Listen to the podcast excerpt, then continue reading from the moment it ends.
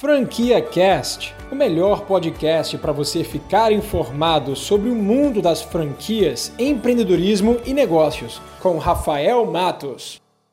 Grande Conrado! E aí, como é que você tá, Rafael? Tudo bom? Tudo ótimo, cara, graças a Deus. E você, como é que tá aí as coisas no Rio? Ótimo, ótimo. Muito bom, muito bom. Firme e forte, né? Show de bola, maravilha. Cara, primeiro, Antes de mais nada, muito obrigado aí por estar cedendo todo esse, esse teu tempo agora, que é preciosíssimo aqui é, para toda essa galera, né? Para a gente, que vai passar os próximos, sei lá, 60 minutos, até onde a, a, o Instagram deixar a gente passar aqui o nosso tempo conversando para falar sobre oportunidade de crescimento. Então, cara, muito obrigado, gratidão aí, primeiro por você ter seu tempo, tá? E segundo, é, queria deixar aqui minha gratidão também me expressar minha gratidão para você, que eu já, toda oportunidade que eu tenho, eu sempre falo, seja em cima do palco do Pay, seja nos vídeos, seja nos bastidores. É, para quem não sabe, o Conrado foi meu primeiro mentor.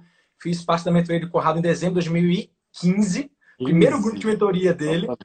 Né? De lá para cá já foram quantos, quantos grupos de mentoria, Conrado? 46. Caramba, 46. 46. É, eu, fui, eu, tive, eu tive o privilégio de participar do grupo número um, né? E de lá para cá muita coisa mudou, muita coisa mudou na minha vida, muita coisa mudou nos no meus negócios. Então, cara, sou muito grato a você por tudo isso, né? E sempre que eu tenho oportunidade eu expresso essa minha gratidão. Então, queria deixar por aqui já é, já esse registro. Conrado, vamos lá. É, muita gente vai estar entrando aqui agora acho que a galera já pegou, é, muita gente também já tinha visto o tema, por a gente vai falar sobre oportunidade de crescimento, mas você é um cara que sempre falou sobre marketing digital, sempre falou sobre negócio, sempre falou sobre é, crescimento profissional, é, e agora a gente está no meio de uma, de uma pandemia que está culminando com uma crise financeira, econômica, é, você já quebrou algumas vezes também, você sabe na uma pele vez, que é. Uma vez. Uma vez, foi isso mesmo. Uma vez. Né? É, então você sabe na pele o que vários empresários estão passando agora. E, cara, primeira, primeira coisa que eu queria te perguntar, e que a gente abra aqui o nosso debate, é que oportunidades você consegue enxergar no momento para nós é, mortais né, e pessoas que estão querendo empreender ou que já empreendem, oportunidade de negócio, oportunidade de investimento, oportunidade de crescimento pessoal, oportunidade de crescimento espiritual. O que, que você vê de oportunidade por aí? Cara, tem muitas oportunidades, muitas. O cara que está apavorado, que não está conseguindo manter a mente serena, ele não consegue enxergar as oportunidades que tem, mas tem muitas. Tem uma frase que eu gosto muito que é: é na crise que o dinheiro muda de mãos. É na crise que as empresas voltam para os seus verdadeiros donos, né? Então, a gente tem a oportunidade de, primeiro, é, a gente sabe que o dólar, cara, está lá a 5,73, eu acho que já bateu. Então, tem uma oportunidade gigante para vender para fora. Porque a primeira coisa que se vê é, cara, o dólar está alto, vamos vender em dólar. Então, essa é a primeira coisa. Se você tem como vender em dólar, beleza. Se você não tem, ok. Uma segunda oportunidade que tem é, é quando a gente pensa em, no, no novo comportamento do consumidor, o que, que as pessoas estão comprando hoje? Elas estão comprando coisas em casa. E não só comida tudo, qualquer coisa. Tem uma empresa que é a. Ah, cara, me esqueci o nome dela. É uma empresa nos Estados Unidos que é um delivery de coisas de supermercado. Então, tem delivery de comida, mas não necessariamente eu quero comprar delivery de comida. Eu quero comprar carne no supermercado para eu mesmo fazer, macarrão. Essa empresa já contratou 300 colaboradores e está com vaga aberta para mais 250 lá nos Estados Unidos. E aqui no Brasil? Cara, eu não ouvi falar de uma empresa de delivery de supermercado que que está contratando, não tem, simplesmente. Então, isso é uma baita oportunidade. Outra oportunidade gigantesca é máscara, produção de máscara. Porque tudo quanto é cidade agora, não só no Brasil, mas no mundo, vai ser obrigatório você sair com máscara. Belo Horizonte já está, aqui no Rio estará, ou já está, ou já estará. Então, tem vários locais que você já tem que sair só de máscara. E tem gente que não quer fazer a sua própria máscara em casa. Ela vai comprar máscara de pano mesmo, com com um filtro dentro. Baita oportunidade. Oportunidade de home office. Tem um monte de empresas que elas estão fazendo, inclusive a minha empresa, a gente está fazendo home office. Ou seja, é uma nova dinâmica. A gente está ali, no Brasil tem a James, iniciou em Curitiba, startup com investimento alto. Ah, não sabia. Legal, Rafa, Rafael Pellegrini aqui, muito bom.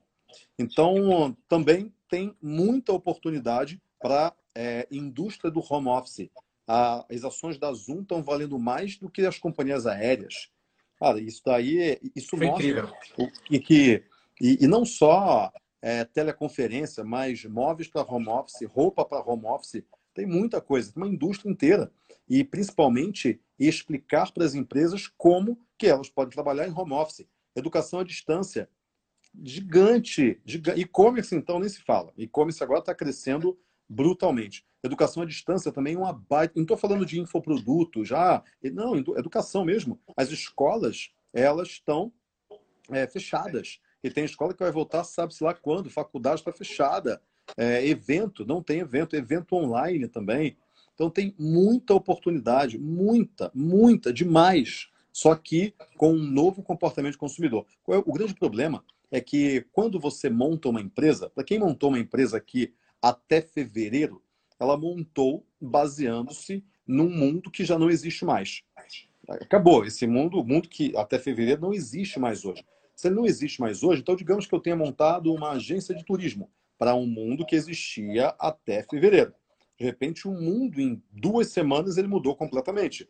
Ou seja, a empresa que eu montei lá atrás, aquilo que eu tinha como objetivo na minha empresa não faz mais sentido, porque o computador, o consumidor mudou o comportamento dele. Então, agora o que eu tenho que fazer é ou eu reposiciono ou eu mudo de negócio. Ou eu crio, por exemplo, é, é, eu vi outro dia, por exemplo, supermercado que entrega em casa. Não tinha isso, agora tem. Eu vi outro dia personal trainer dando aula, vendendo aula no, no Close Friends. Então você paga, ele, ele criou um perfil no Instagram, um novo perfil, e ele falou assim: ó, se você quiser ter as minhas aulas, eu dou aula a cada duas horas, sei lá, é só você pagar R$ reais, eu te coloco no meu Close Friends e às duas, quatro, seis e oito da noite, eu dou um treino para você fazer em casa. E aí eu coloco meu celular aqui no, no tripé e você fica me observando e eu vou falando com você. E aí todo mundo que estiver no Close Friends está fazendo o mesmo treinamento. Cara, genial. Então ele está usando uma tecnologia que é de graça para conseguir vender o serviço dele. Uma co... Eu estava é, dando uma live hoje, minha live das 8 e 8 lá, minha aula das 8 e 8, e eu pergunto. Ah, não, não, foi depois, foi uma live depois, que veio depois, uma live que eu dei às 11 da manhã. E, e me perguntaram o seguinte: ah, ir para o mercado de turismo acabou, ninguém mais está viajando. Tá, então, peraí, a primeira coisa que tem que pensar é o seguinte: vamos desconstruir o seu negócio. Desconstruir significa quando uma pessoa compra um pacote turístico, ela está comprando o quê? Ela não está comprando um pacote turístico. Ela está comprando, por exemplo, a vivência, novos conhecimentos, conhecer coisas novas, arejar. É isso que ela está comprando. Bom, então, o que você tem que fazer? Para você reposicionar o seu negócio, você tem que fazer. A primeira coisa é desconstruir o seu modelo até a essência. A essência de um negócio de turismo não é o negócio de turismo, é proporcionar às pessoas a viajarem para outros lugares para que elas se conheçam a partir de uma viagem externa, para que elas tenham, aumentem a, o discernimento de mundo delas. Então você vai destruir o seu negócio e vai reconstruir a partir da essência. Bom, a essência do turismo é essa. Aí a ideia que eu dei, né? Cara, imagina que você faça o seguinte, então, para as agências que estão assistindo. Imagina que você venda um guia turístico virtual ao vivo usando Google Street View. Então, hoje nós vamos visitar Roma. A gente vai fazer um circuito de duas horas em Roma. Cara, você vai para Roma, e aí você abre a sua tela, você compartilha a sua tela com aquelas pessoas e você vai caminhando no Google Street View e vai dizer, ó, esse prédio aqui é o prédio do imperador, não sei das quantas. As pessoas vão comprar isso, as pessoas gostam disso, as pessoas gastam por causa disso. E, e, a, e aquela tecnologia, né? E aquela tecnologia de realidade virtual, isso, isso, aí obviamente vai estar aumentando também por conta dessa. Exatamente. Essa Imagina que você faça esse, esse passeio por Roma através de um Google Street View em realidade virtual, realidade você virtual. manda o óculos para cá, ele compra o óculos. Porque depois ele só encaixa o celular. Então, esse tipo de coisa desconstrói o teu negócio e constrói da base. Por exemplo, Total. é negócio de evento. Evento não é o, o, o negócio de eventos, evento é um negócio de ensino. Ou seja, desconstrói o teu modelo, vai para a essência, que é o ensino, e depois reconstrói a partir do, do que dá para fazer atualmente. É, é isso que o empresário tem que pensar. Como é que eu reconstruo meu modelo a partir de um mundo diferente? Foi, foi engraçado você ter falado isso, porque a consultoria Bain Company, não sei se você viu aquele relatório que eles soltaram, inclusive foi até matéria de um vídeo meu. É, eles divulgaram quais são os tipos de segmento de negócio que foram muito afetados pela crise e que vão ter uma velocidade muito lenta na, na retomada. Ah, Quais foram os negócios que tiveram uma, tiver, foram afetados agora, mas vão ter uma demanda reprimida, tiveram demanda reprimida, então vai ter um pico muito grande, né? E os que vão, os que cresceram, né? Na categoria lá de baixo, os negócios mais afetados pela crise, que vão demorar para retomar, temos ali viagens, hotéis, Isso.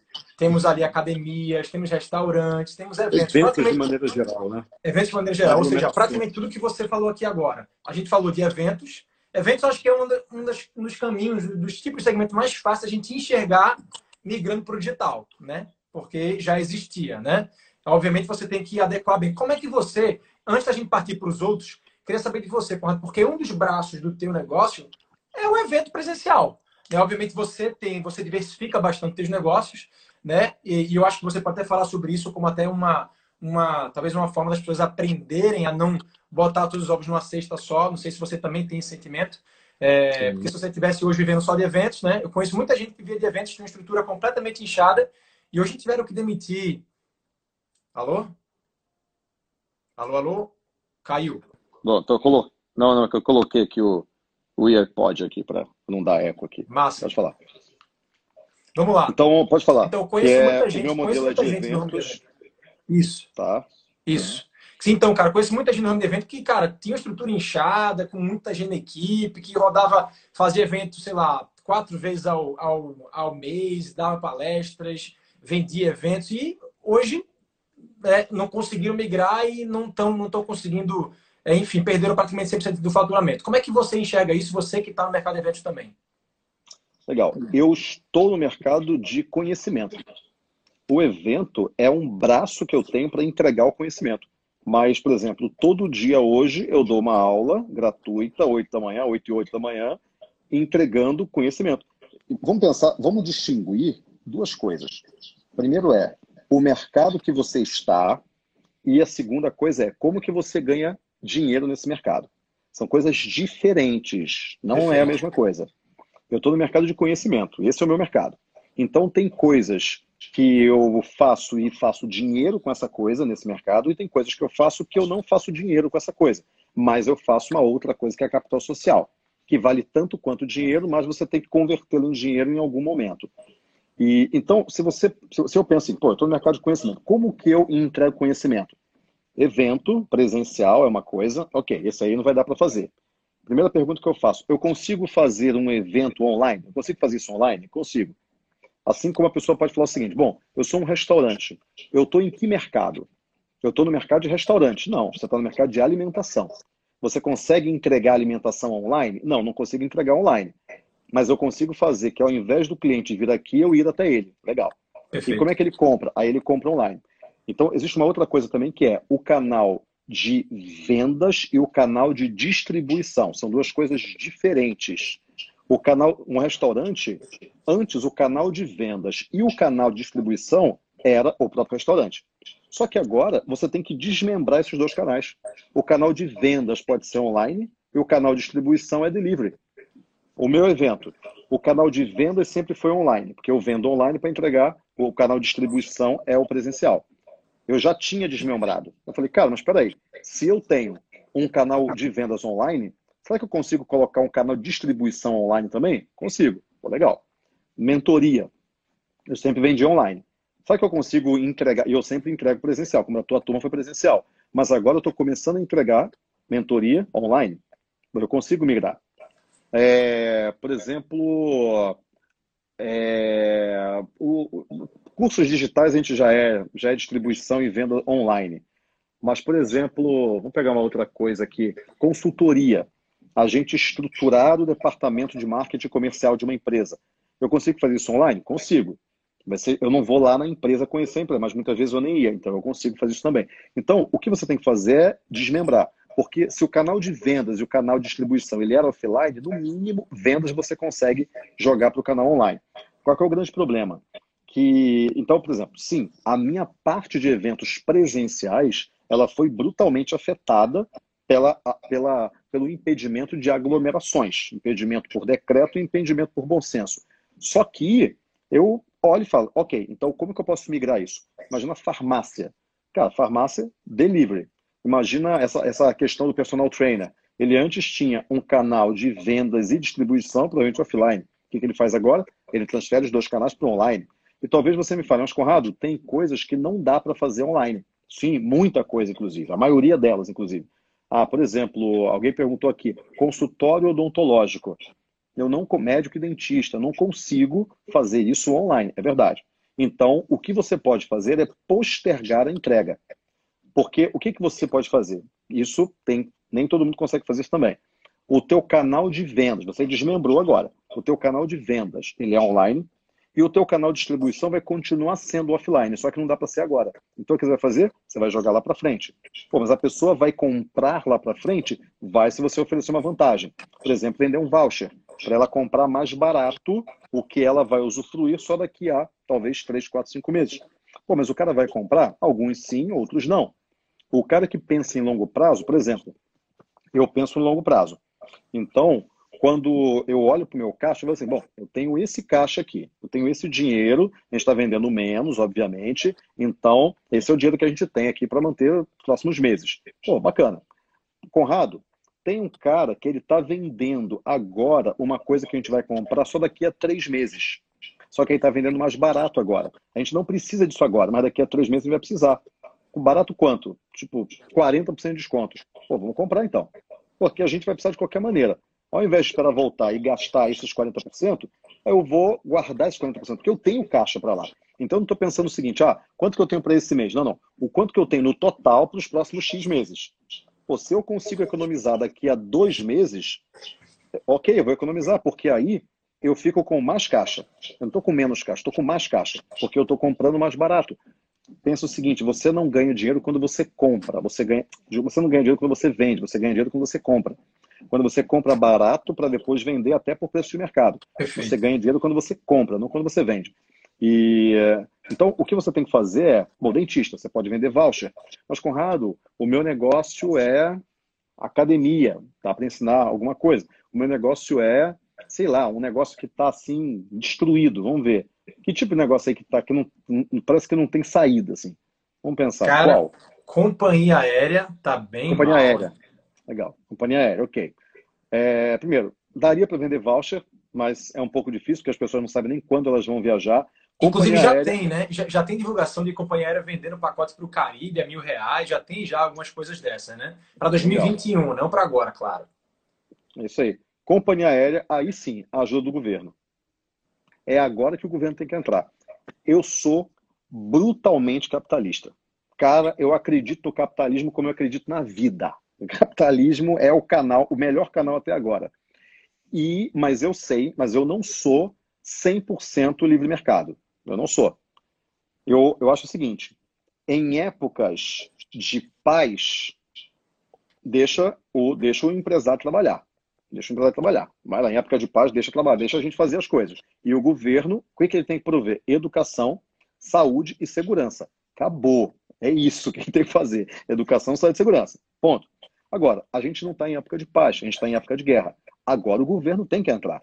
Mas tem que entrar aumentando a estrutura de saúde, aumentando a estrutura de segurança e a estrutura de educação está lá, né? Está lá e está parado, não tem como fazer nesse caso específico. Então agora o governo tem que entrar. Tem que entrar dando dinheiro mesmo. É por isso que a gente pagou imposto durante tanto tempo para o governo ter uma máquina pública é, com dinheiro, o que obviamente a gente sabe que não é isso que acontece no Brasil, mas agora o governo tem que pegar todo aquele caixa monstruoso que ele deveria ter e tem que falar: ok, eu vou bancar todo mundo em casa durante esses próximos seis meses. Fica tranquilo, porque você não vai precisar é, se expor. É isso que o governo tinha que fazer. Só que o governo, obviamente, no Brasil, não faz lição de casa porque tem uns estúpidos lá em cima que não têm a mínima ideia do que é planejamento financeiro. Ou seja, ele não tem dinheiro, e se ele não tem dinheiro, ele não consegue prover o papel dele agora. Agora é a hora do cara entrar, do governo entrar. E não é, é, é entrar dando dinheiro mesmo, via banco. Só que aí qual é o grande problema? o banco sabe que o governo não tem muito dinheiro, sabe que ele não vai conseguir prover essa situação, um contexto econômico favorável para a população, e aí o banco tem medo de calote. Com toda razão, se eu fosse um banqueiro, eu também teria medo de calote. Claro. E aí o que, que ele faz? Não empresta. E se não empresta, ele começa a ter restrições para emprestar. Então, por exemplo, eu estava vendo um empresário, pequeno empresário, cara, aquele cara assim, vida difícil. Ele falou o seguinte: eu não consegui o, o empréstimo para pagar a folha. Por quê? Cara, porque eu estou devendo não sei o quê, estou com alguma coisa aí no meu nome. Pô, mas esse, esse, é o cara que mais precisa, porque ele já não estava conseguindo pagar antes. E agora que ele não vai ter mesmo como pagar. Esse cara vai quebrar. 600 mil empresas quebraram, 9 milhões de desempregados. E vai piorar. Agora, o que você tem que fazer? Fazer a sua lição de casa. Se o governo não faz a lição de casa dele, tudo bem, é problema dele. Agora, é sua responsabilidade fazer a sua lição de casa. Ter caixa, ter um planejamento financeiro responsável, bom, e por aí vai. Então, agora, muito empresa. A palavra mais falada, provavelmente, aí, depois que a gente terminar essa quarentena, vai ser caixa. Como que eu guardo dinheiro no caixa? De longe vai ser mais falada. E sempre foi o calcanhar de Aquiles para todos os empresários, pequenos empresários, né? Porque a falta de gerenciamento de fluxo de caixa foi o principal responsável por grandes, grandes falências aí. É isso aí, exatamente. História. É isso. E, o grande problema é que o empresário, ele. É, é, é, engraçado, é a mesma coisa que aquela pessoa que, que não tem dinheiro, aí ela vê um curso de educação financeira e ela fala, cara, mas eu não tenho dinheiro para fazer coisa de educação financeira. Não, não, é o contrário. Você não tem dinheiro, por que você não fez um curso de educação financeira? É o contrário. É o então, inverso. É o inverso. É, o, é a pessoa que hoje ela chega e fala, cara, mas eu, eu não tenho caixa e por isso que eu quebrei. É verdade. Mas você deveria ter feito caixa. Pô, mas eu não tenho lucro para fazer caixa. Então você deveria aprender mais como vender com lucro. O quanto que foi o teu Prolabore? O quanto que você pegou dinheiro emprestado pagando juros? Quanto que você antecipou de recebível? O quanto que você é, acabou dando desconto e não estudou para conseguir vender sem desconto, para conseguir gerar valor no teu produto. O quanto que você deixou de estudar lá atrás e agora o, a falta de estudo está cobrando preço. Cara, uma hora a conta chega, não tem jeito, uma hora total. a conta chega. Total, total sentido. É, cara, muita, muita gente fazendo pergunta aqui, não vai dar para responder todos vocês, mas eu vi que muita gente, Conrado, está interagindo aqui, fazendo aquelas perguntas de ah, e esse segmento? Ah, o segmento de festas, ah, o segmento de advocatícia, é, de advocacia, ah, o segmento de investimentos. Bom, eu vou, salão de beleza, tem muita gente aqui que tem segmentos diferentes, eu acho que vale a pena a gente dar uma, uma pincelada assim, como é que eles conseguem enxergar, né, um caminho aí, quais são as oportunidades que eles conseguem enxergar. E eu queria uh, dividir assim esses os tipos de negócios, a gente pode dividir talvez em dois, né? Quem vende produto, quem vende serviço. É, eu, eu vou expor aqui o que eu tenho na minha cabeça, depois se você quiser você é, você complementa. Mas acho que assim, quem vende produto é muito fácil, né? É o, é o, é, é o tipo mais fácil de se adaptar agora, porque você, Sim. como você falou, você divide canal de venda, canal de distribuição, você vende online entrega entrega delivery, delivery é manda para casa, correspondência, e-commerce, é muito fácil. Então, quem vende produto, tá aí, tem o seu caminho, é só percorrer, tem muita gente sabendo fazer, é, tem muita gente sabendo ganhar dinheiro com isso. Já serviço, aí fica um pouco mais é, complexo, mas aí se a gente desmembrar serviço em quem presta serviço, presta serviço ou porque tem algum conhecimento que o outro não tem, ou porque tem alguma habilidade que o outro não tem, ou porque tem acesso a talvez equipamentos, ferramentas, ativos que o outro não tem e precisa daquilo para realizar um serviço. Então, um exemplo, por exemplo, conhecimento é o típico professor, consultoria. Quando você presta um serviço de professor particular, ou consultoria, ou mentoria, ou cursos, você está vendendo um conhecimento. Então, se você conseguir adaptar a entrega do seu conhecimento através desse e-mail aqui que a gente está fazendo agora, perfeito. E é muito fácil. Não é não? Assim, é, é, é extremamente fácil. Sim, é isso aí. Segundo, habilidade, por exemplo, encanador. Né, o encanador, a gente vai continuar precisando de serviço de encanamento aqui em casa. É, oficina, o carro quebrou, e agora? Né? Ou seja, o cara tem uma habilidade que você não tem, o cara não consegue passar remotamente né, numa aula, nem você quer aprender a, a, a virar um encanador da noite para o dia, como é que você resolve esse problema? E aí tem algumas sugestões que, inclusive, a própria tecnologia pode te ajudar. Será que esse, esse serviço que você quer contratar, será que o profissional do outro lado da linha, seja numa videochamada, seja numa telechamada, ele não consegue te auxiliar mostrando os caminhos para você fazer sozinho? Ou criar um tutorial te enviar talvez as ferramentas que você precisa, você fazer o, o, do it yourself, né, que a galera chama muito nos Estados Unidos, né, que é o DIY, DIY, uh, DIY, é, do it yourself, é, ou seja, você pega todas as ferramentas, pega no aprende no tutorial e resolve aquele teu problema, né? E o terceiro é o acesso, por exemplo, academia, como por exemplo é, limpeza, segmento de limpeza. O cara tem que vir com, uma, né, com um equipamento robusto, hotel, hotelaria. Não tem como você. Agora, o que acontece com a hotelaria? A hotelaria tem uma estrutura pesada, não consegue mover aquela estrutura para onde ele quer. O que, que ele é, faz? Mas é, o lance é: tem hotel que está, primeiro, hotel para profissional de saúde. O profissional de saúde não tem que voltar para casa e poder infectar a família. Lindo. Tem hotel usando a lavanderia do hotel, vendendo o serviço de lavanderia, inclusive para hospitais também, mas para qualquer pessoa, porque o que é que está acontecendo? A, a pessoa que tinha uma assistente doméstica, assim, doméstica não está indo mais para casa da pessoa, então a pessoa está limitando. Aí começa a ter roupa suja. Cara, lavanderia, lavanderia do hotel. Então, então isso aí também. E a outra coisa é, tem academia alugando os aparelhos, alugando os aparelhos menores, lógico, né? peso, anilha. Então tá alugando os aparelhos para os próprios alunos. E aí com isso está tendo uma, re... uma receita recorrente. Perfeito. Então, Ou seja, esse terceiro, esse terceiro desmembramento aqui, o cara precisa se reinventar. Esse cara realmente precisa sair da caixa.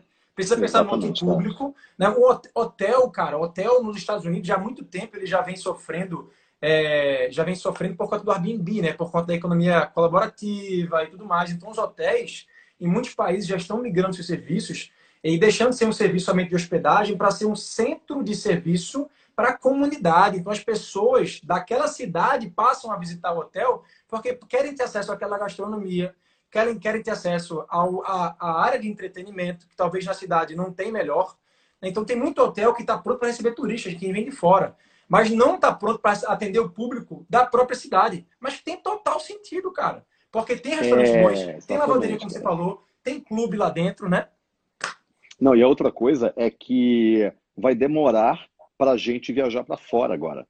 Porque o, o. Como é que é o nome dele? O cara da OMS, lá, o secretário-geral da OMS, ele falou uma coisa que faz muito sentido. Enquanto todos os países não resolverem a questão da Covid-19, todos os países estarão em risco, mesmo que no país ele tenha resolvido. Cara, porque é global, cara. É, é uma coisa que o cara pega um avião de um lugar para o outro, pronto, começa a espalhar de novo. Por isso que a vacina é que é a, a grande solução. Só que, ou seja, viajar para fora vai demorar muito. E o medo também. Agora, viajar dentro do Brasil é o que vai estar aquecido. Tem uma, tem uma coisa que eu ouvi outro dia, que eu achei bem legal, uma análise, né? O, o chinês ele gasta muito dinheiro, muito dinheiro com itens de luxo na Europa, muito dinheiro. De 52 a 58% do, da, da receita do mercado de luxo europeu, europeu vem da China. E é muito dinheiro. Metade é muito dinheiro. Então, o que, que esse cara tá, o que, que esse chinês está fazendo agora? Ele não está viajando mais, principalmente para a Europa. Ele está gastando interno. Então, esse travel money esse dinheiro que ele gasta fora da China agora está no mercado interno. Só que o brasileiro também tem travel money. Menos, obviamente, bem menos, mas tem travel money. O brasileiro vai para fora também gastar, vai comprar iPhone, vai comprar. Bom, então, onde que esse cara vai comprar agora? Dentro do país. Só que ele não vai comprar um iPhone, porque o iPhone aqui custa tipo 12 mil reais. então ele vai fazer o quê? Ele vai gastar com outras coisas, não vai ser com celular, obviamente, mas vai ser com outras coisas dentro do país, mas ele está com o dinheiro. E, e, o que aconteceu no final da Segunda Guerra Mundial? Várias coisas. E uma delas foi uma coisa chamada Baby Boomers. O que, que significa o Baby Boomers? Né? A explosão de bebês. Porque as pessoas estavam numa, cara, numa situação caótica. Quando terminou a guerra, é aquela, aquela cena icônica do marinheiro beijando a enfermeira no meio de todo mundo comemorando, é. cena clássica. Lá em São exatamente aquilo é. ali. Ou seja, eu quero curtir a vida agora. Cara, eu descobri que eu posso morrer. Eu descobri que eu vi pessoas morrendo. A morte está presente em 24 horas da TV agora. Cara, você assiste Globo News, assiste é o tempo todo, ah, e morreram, mas não sei quanto, e morreram, mas não sei quanto. A morte está muito presente no nosso dia a dia. E uma vez que a morte está presente no nosso dia a dia por conta das notícias, a gente tem a proximidade do fim, a gente sente o fim. Se a gente sim, a gente passa a valorizar o tempo. E aí o que acontece? A gente quer curtir o tempo, a gente quer falar, cara, eu quero viver. Por isso que na, na Europa existe muito aquela, aquela questão do, cara, bem-estar social. Eu quero viver, meu, ah, dinheiro, dinheiro, grana, imagina. Meu, eu tenho dinheiro para viver, tá bom já, agora eu quero viajar. Por isso que a Europa tem tanta viagem, né? Mercado como europeu é um, foi um presente para muita gente lá. Os caras viajam, viajam muito. Ou seja, você vai ter uma explosão de gente querendo viver gente querendo, cara, curtir a vida. E aí vai ter turismo interno, vai ter é, coisas ligadas a lazer. Então, vai ter o hotéis, resorts, não o hotel, o hotel executivo, né? O resort vai ter bons restaurantes. Então, isso ligado a prazer vai começar a crescer. Então, aí o Leite Giovan está perguntando qual a sacada então? Qual a sacada para você? O que, que você tira de conclusão dessa informação? Qual o seu negócio? Porque vai entrar num outro Zeitgeist. O que é o Zeitgeist? É o espírito do tempo, né? O espírito do tempo agora é medo. Depois vai ser curtir a vida. Como que você pode plugar o teu negócio nesse espírito do tempo? Nesse espírito de, cara, eu quero curtir a vida. Como é que eu posso curtir, colocar o meu negócio no Zeitgeist de quero curtir a vida?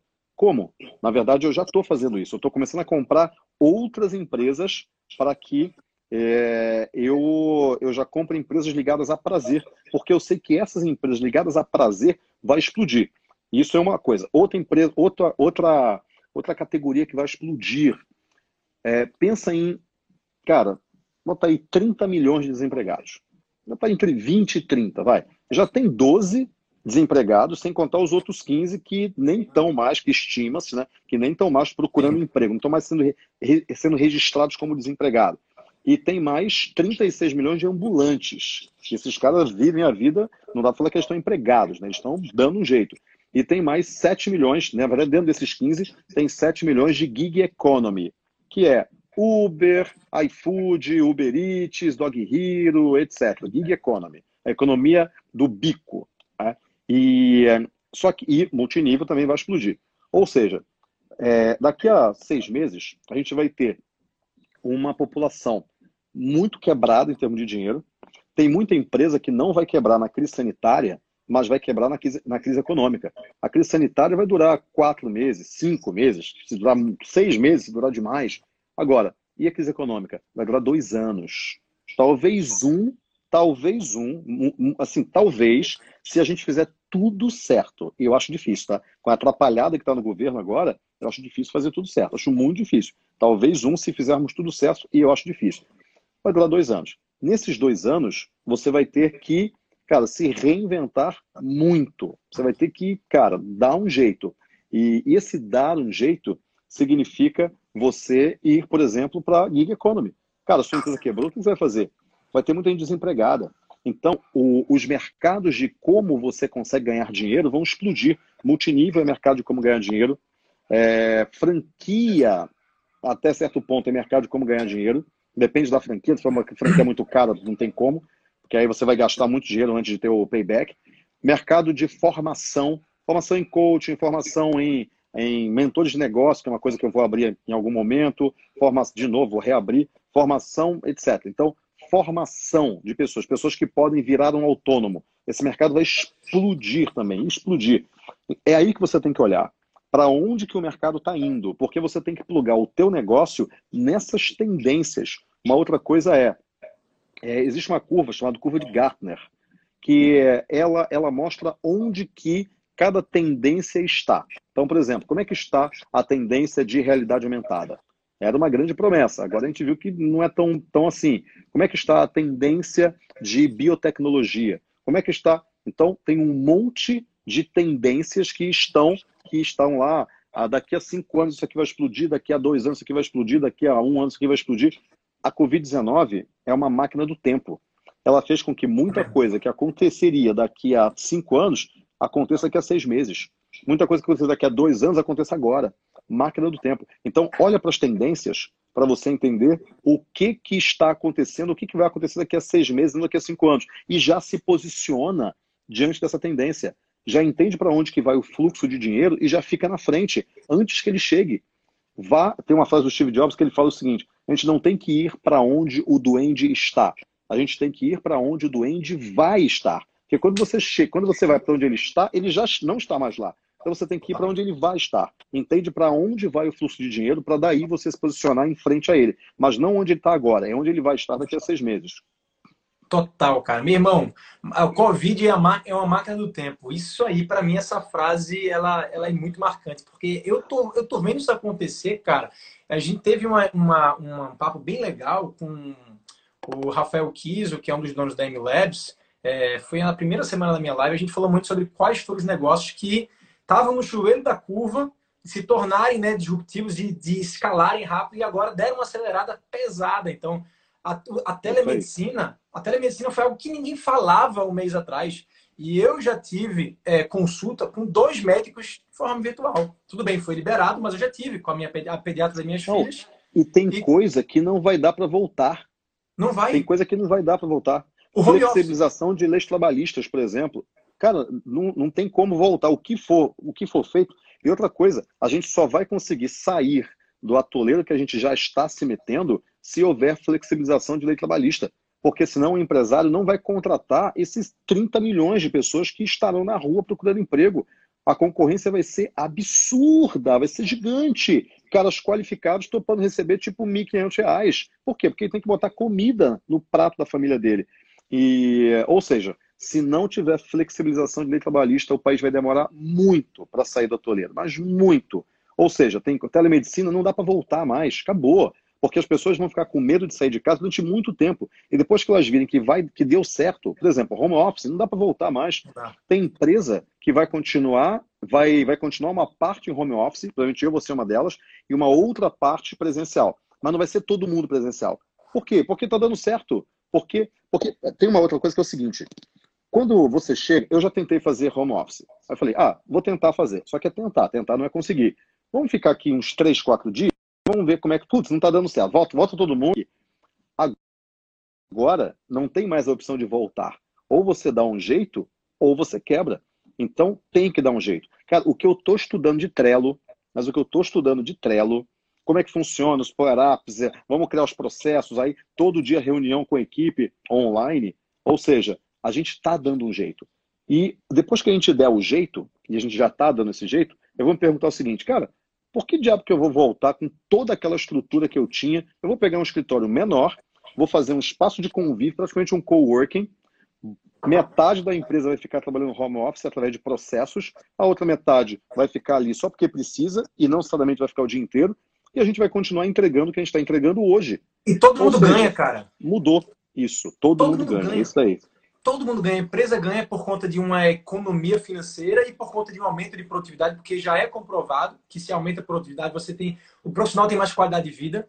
Então, se existe comunicação clara, intensa, frequente, se existem processos bem definidos, se o cara está bem satisfeito, cara, o cara vai aumentar a produtividade. Isso é, isso é óbvio.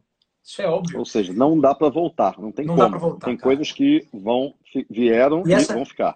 E essa foi uma quebra de paradigmas que para todos nós, né, Conrado? Assim, eu, eu, eu, cara, tô participando de diversas lives e de grandes com grandes empresários e assim tem gente que nunca imaginou que conseguia fazer a empresa que tem mais de mil funcionários funcionar remotamente e estão surpresíssimos como a empresa está funcionando, assim, lindamente, cara, lindamente. É isso aí. Né? Então, assim, putz, que quebra de paradigma. Acho que esse foi um grande legado aí pra gente. E vários outros grandes legados que essa, essa epidemia, né, esse momento trouxe pra gente. Que, que mais você enxerga assim de legado? Que vai ficar, depois que isso, que isso do passar, o que, que vai ficar de bom?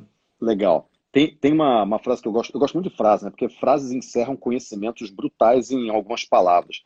Tem uma frase que eu gosto muito que é: dinheiro é o que você deixa para as pessoas, legado é o que você deixa nas pessoas. São duas coisas bem diferentes. Então, se a gente fala de legado, não é, não é aquilo que a gente está deixando é, para as pessoas, é aquilo que a gente está deixando nas pessoas. Nas pessoas. Então, vai ficar nas pessoas algumas coisas. Primeiro, vamos lembrar da Segunda Guerra. Gente, pensa o seguinte: a gente está vivendo pela cara, pela terceira vez na história da humanidade um fenômeno que afeta a humanidade inteira. É, a Primeira Guerra afetou a humanidade. Não, não, afetou todo mundo, afetou muita gente. A Segunda Guerra já não foi tão assim, mas a Primeira Guerra foi um negócio assim, foi bruto, assim. Morreu milhões de pessoas, foi muito grande. Uma outra coisa que afetou a humanidade praticamente inteira foi a gripe espanhola, que matou. Aliás, antes disso foi a peste bubônica, foi isso, 1318, acho, 1340, alguma coisa assim. E, e teve a gripe espanhola que afetou muita gente, inclusive foi o que acabou a Primeira Guerra, foi o que acabou com a Primeira Guerra. E a gente teve, vamos botar aí, vamos botar aí, a, não era humanidade ainda, mas a queda do meteoro que extinguiu os dinossauros. Isso afetou o mundo inteiro também, mas não tinha uma humanidade ainda. Agora, a gente está vivendo pela talvez quarta, quinta vez algo que está afetando a humanidade inteira. Não é, não é parte da humanidade. É a humanidade inteira. É todos os habitantes do planeta. Isso causa um efeito que não dá para prever. Porque não é assim, ah, os Estados Unidos estavam em guerra com o Vietnã, e aí entraram alguns outros poucos, o Afeganistão, por exemplo, entraram alguns outros países ali em volta, afetou muito esses caras, Vietnã afetou muito os Estados Unidos, 11 de setembro afetou muito os Estados Unidos, mas não afetou o Brasil. Guerra Fria afetou muito os Estados Unidos, Rússia, Bloco Comum, mas não afetou o Brasil, não afetou a Tailândia, não afetou a África do Sul, mas agora a gente está em uma situação que afeta todo mundo. E se afeta todo mundo, no mundo globalizado, um país, por exemplo, Itália, que tenha sido mais afetado em uma coisa que afeta também a gente, o que acontece é que o efeito que a Itália causa na gente vai mudar. Porque se, por exemplo, pega a China. É, afetou o mundo inteiro. A China meio que já está saindo da crise, enquanto o mundo agora está enfiado nela. Só que a, a indústria lá já voltou a produzir. Só que, pô, legal, então a China está ganhando, né? Não, ela está vendendo para quem? Não está vendendo. Os países não estão comprando. Principalmente a, máscara, a China, né? Olhando a China como a China que é a maior do mundo, né? Maior exportadora do mundo. Pois é. Então ela está vendendo para quem? Ela não está ganhando. As pessoas falam, ah, isso aí foi uma, uma teoria da conspiração para a China dominar o mundo. Para você dominar o mundo, você tem que ter dinheiro. Você tem que ganhar dinheiro. Para ganhar dinheiro, você tem que vender para alguém. Mas as pessoas não estão comprando, os países não estão comprando respirador e máscara, acabou. Quer ver uma outra coisa que vai afetar muito? O modelo de globalização. A gente até então acreditava no modelo de globalização em que a gente, é, a gente tinha países com vantagens, é, como é, não é vantagem competitiva, é, especialistas em algumas coisas. Então a gente tem a China, especialista em produção, a Índia, especialista em serviço, e por aí vai. Alguns países, então, França, especialista em perfume, Itália, especialista em moda. Então, quer dizer, eu vou comprar um produto italiano, por quê? Cara, porque eles são especialistas. E isso daí gera as. Gera as. Ah, cara, como é que é o nome? Isso gera, isso gera uma economia de escala diferente, porque se eu sou especialista numa coisa, eu vou produzir muito daquilo, o meu custo vai baixar, e com isso daí eu vou ter uma eu vou ter um, uma venda maior para o restante do mundo. Beleza. A, a, acontece que quando os países começam a ficar não autônomos em uma, em uma questão que é, é, é prioritária para a nação, que é saúde, isso, isso gera um questionamento total do modelo de globalização. Porque agora, o que, que o Brasil, como, como nação, começa a pensar? Não só o Brasil, França e tá, todos, começa a pensar o seguinte, cara, peraí, é, isso não foi a primeira pandemia, não vai ser a última, a, a, humanidade não foi exterminada porque o ebola não chegou nos grandes centros, porque o ebola era tão letal que ele matava antes da pessoa se deslocar. O que está acontecendo com o coronavírus? Ele é um vírus mais esperto. Ele não aparece durante muitos dias, talvez 5, 14 dias, para daí ele aparecer. Mas enquanto ele não aparece, a pessoa está infectando. Por isso que ele é um vírus muito eficiente. O ebola ele é mais letal, mas não é eficiente. A taxa de mortalidade do ebola é 50%. Cara, foi infectado, metade morre do coronavírus não é assim, mas ele está afetando a humanidade muito mais do que o ebola afetou. Por quê? Porque o ebola ele é tão letal e tão rápido que a pessoa não tem nem chance de espalhar o vírus, ela já morre. Então é um vírus bom esse daí, que ela morre antes de, de, de disseminar o vírus. Então, mas já teve MERS, já teve SARS, já teve gripe espanhola, mas eram outros tempos, principalmente por causa de sanitarismo público, né? era muito, muito pior. Agora, e agora tem coronavírus. O que, que a humanidade agora vai pensar? Como que a gente sobrevive à próxima pandemia? Porque vai haver uma próxima. Isso todo mundo já sabe. As pessoas já sabem disso. Como que a gente sobrevive? Bom, primeira coisa é cuidar da imunidade. Cuidar da imunidade significa você melhorar a qualidade da sua alimentação, fazer exercício físico, vai explodir exercício físico, vai explodir alimentação saudável. Explodir, explodir. Vai ser uma coisa assim absurda, do tipo se proteja. Se o governo não pode proteger, você pelo menos tem que se proteger. É como você comprar uma arma em tempos de violência. Proteja a sua família. Proteja a sua família. Compra arma. Ou seja, se alimente bem e faça exercício. Suplementação, e... né? Suplementação. Suplementação. Isso vai explodir. Vai explodir. Agora, uma outra coisa que vai explodir: investimento governamental em saúde. Muito investimento governamental em saúde. E por quê? Mesmo que fique mais caro a saúde, porque vai ficar mais cara. Porque quando você manda a China fazer, cara, a China tem trabalho escravo, tem não respeita patente, é lógico que vai ficar mais barato. E a gente compactuou com isso durante muitos anos, durante décadas. A gente compactuou com, pô, eu não quero saber se lá tem trabalho escravo, lá é mais barato. Beleza, mas a conta chega. E a conta está chegando agora. Então, o que vai acontecer? As nações elas vão começar a pensar o seguinte: cara, como que eu, eu, nação, Brasil, França, Itália, etc., sobreviver, sobreviveremos à próxima pandemia? Primeira coisa, não dependendo da China.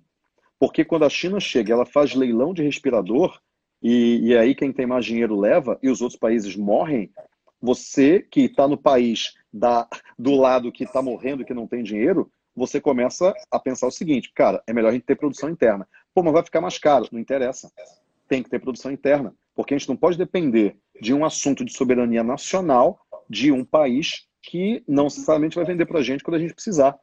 Então, vamos construir aqui dentro. Então, vai ter muito investimento em empresa startup de saúde, principalmente com relação à, epidemiologia, à infectologia, a pandemias nessa área. Vai ter muita. Por quê? Porque a próxima pandemia vai vir aí. E, cara, você tem, você tem que, você tem que saber como que você vai sobreviver.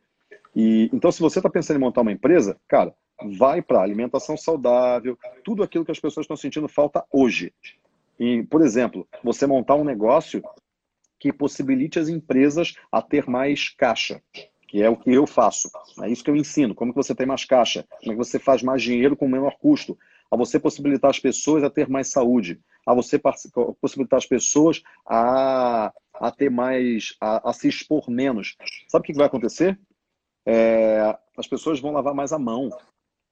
Porque eu vi uma entrevista do Marcelo Tais que, que ele falou uma coisa que eu achei muito legal. Ele falou o seguinte, cara, toda época agora de verão, mais ou menos essa época agora, eu ficava resfriado. É impressionante. Sempre. Por quê? Porque as pessoas estão saindo mais, as pessoas estão se expondo mais e, no final das contas, elas acabam ficando resfriadas. Agora tem a época da dengue, né? E, pelo menos no Rio de Janeiro. Só que ele falou assim, cara, eu não estou resfriado eu não fiquei resfriado. Por quê? Porque eu estou me cuidando, porque eu estou lavando a mão, porque eu estou me expondo menos, porque eu estou cuidando daquilo que eu estou comendo. Então, de maneira geral, o consumidor vai ficar muito mais cuidadoso com relação à saúde dele, não só se alimentando melhor e fazendo, lá, fazendo exercício, mas também é, se expondo menos.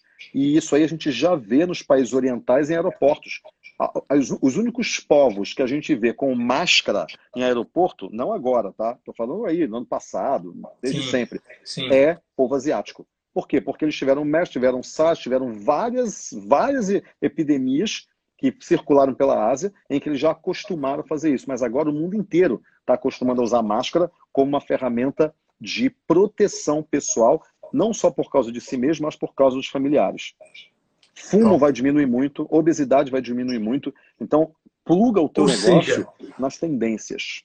Ou seja, que coisa boa, né, Corrado? A gente está falando aqui de tendência de oportunidade de negócio, mas olha que coisa boa, porque se a tendência é a gente ficar mais saudável, a gente procurar mais é, saúde na dieta, na atividade física, saúde mental, porque isso também vai, vai ser algo completamente, vai, vai ser uma tendência grande agora, porque muita gente com ansiedade, com depressão, porque não consegue estar tá passando dias, horas em casa e não está satisfeito, não está pleno, não está bem com a família, Exatamente. cara, isso aí vai bombar. Isso aí vai bombar. Né? Não, se o casal não se se o casal não se separar, ele nunca mais se separa. Se não se separar agora, acabou. É a resiliência, a né?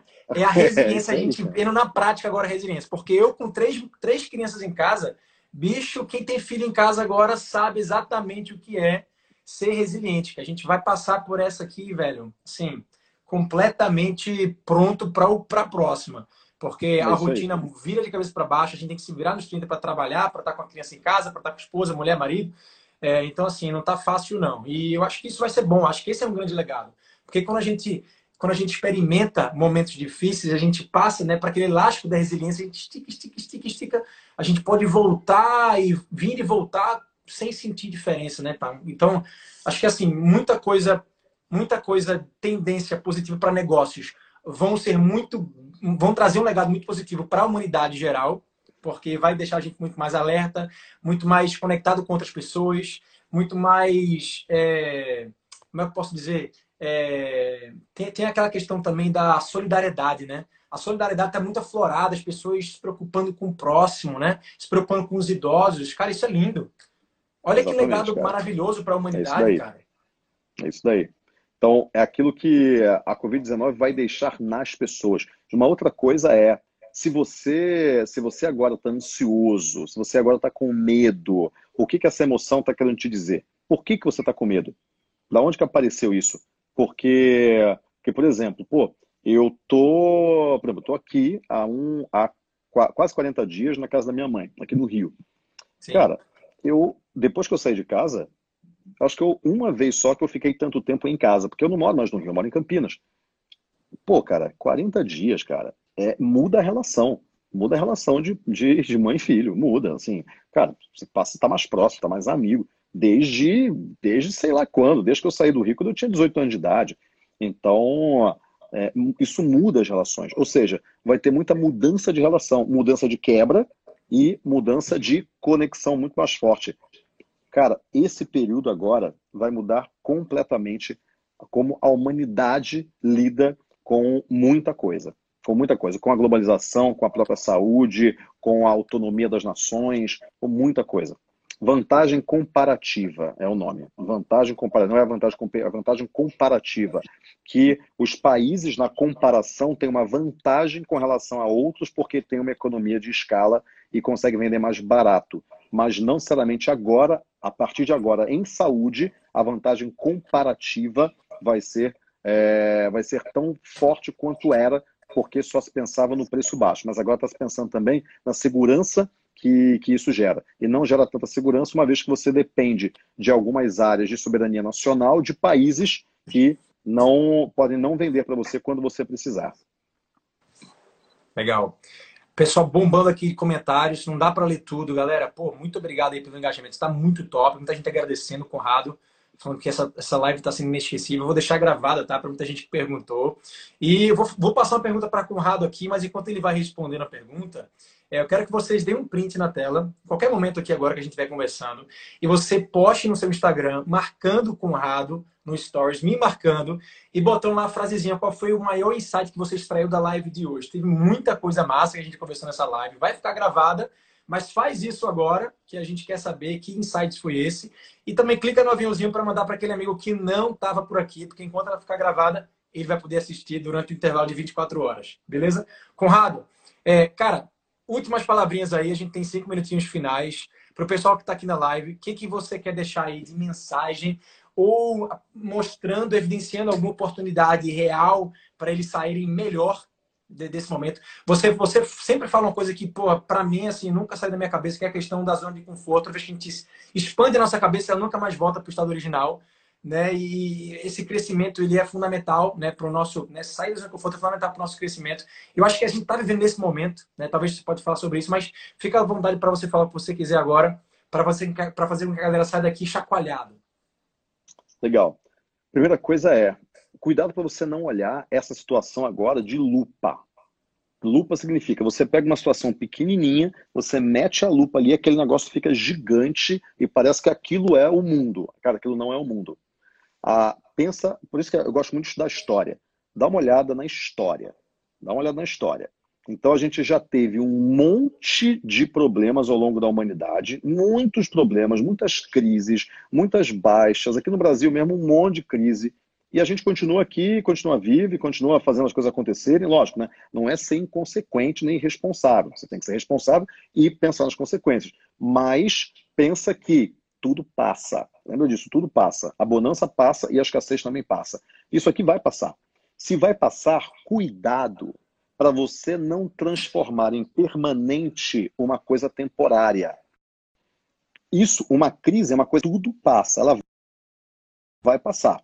Mas se você toma atitudes permanentes, ou seja, coisas que vão reverberar para a sua vida, por causa de uma situação temporária, você não entendeu direito a diferença entre permanência e temporalidade.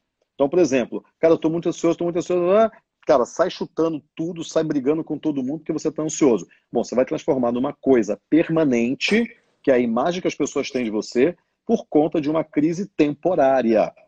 Cuidado para você não transformar em permanente alguma coisa que é temporária. Isso é a primeira coisa. A segunda coisa é, então você tem que ter equilíbrio emocional. Você tem que estar tá no teu prumo, agora mais do que nunca. Se você não está no teu prumo agora, você pode ter problemas permanentes. Então você tem que estar no teu prumo, equilíbrio emocional o tempo todo. Pratica isso. Isso é muito importante. A outra coisa é, existem duas crises que você sempre tem que ter consciência delas. A crise do lado de fora e a crise do lado de dentro. É, tem gente que fala o seguinte, como sair da crise? Velho, você não vai sair da crise. A crise está aí. Esquece isso. Você tem que lidar com ela. Não é saída. Você não vai sair da crise. Se você está, o negócio está aí, está aqui, cara, a crise está aí. Agora, como é que você lida com ela? Ok, você pode lidar com ela, você pode até ganhar dinheiro na crise. Por quê? Porque você está lidando com ela, mas existe a crise, não ignora, ela está aí, ponto. Essa coisa de, ah, eu escolhi não entrar na crise. Meu, a crise está aí, ponto. Você está na crise, acabou. Agora, o que você vai fazer diante dela é uma outra história. Você pode não ter crise interna, porque a crise externa está aí. Agora, como é que você não tem crise interna? Quando você ajusta as velas do barco, como a gente fala, né? Quando você olha para o teu ambiente externo e fala o seguinte, bom, esse é o ambiente externo. Como é que eu vou reagir diante desse ambiente externo?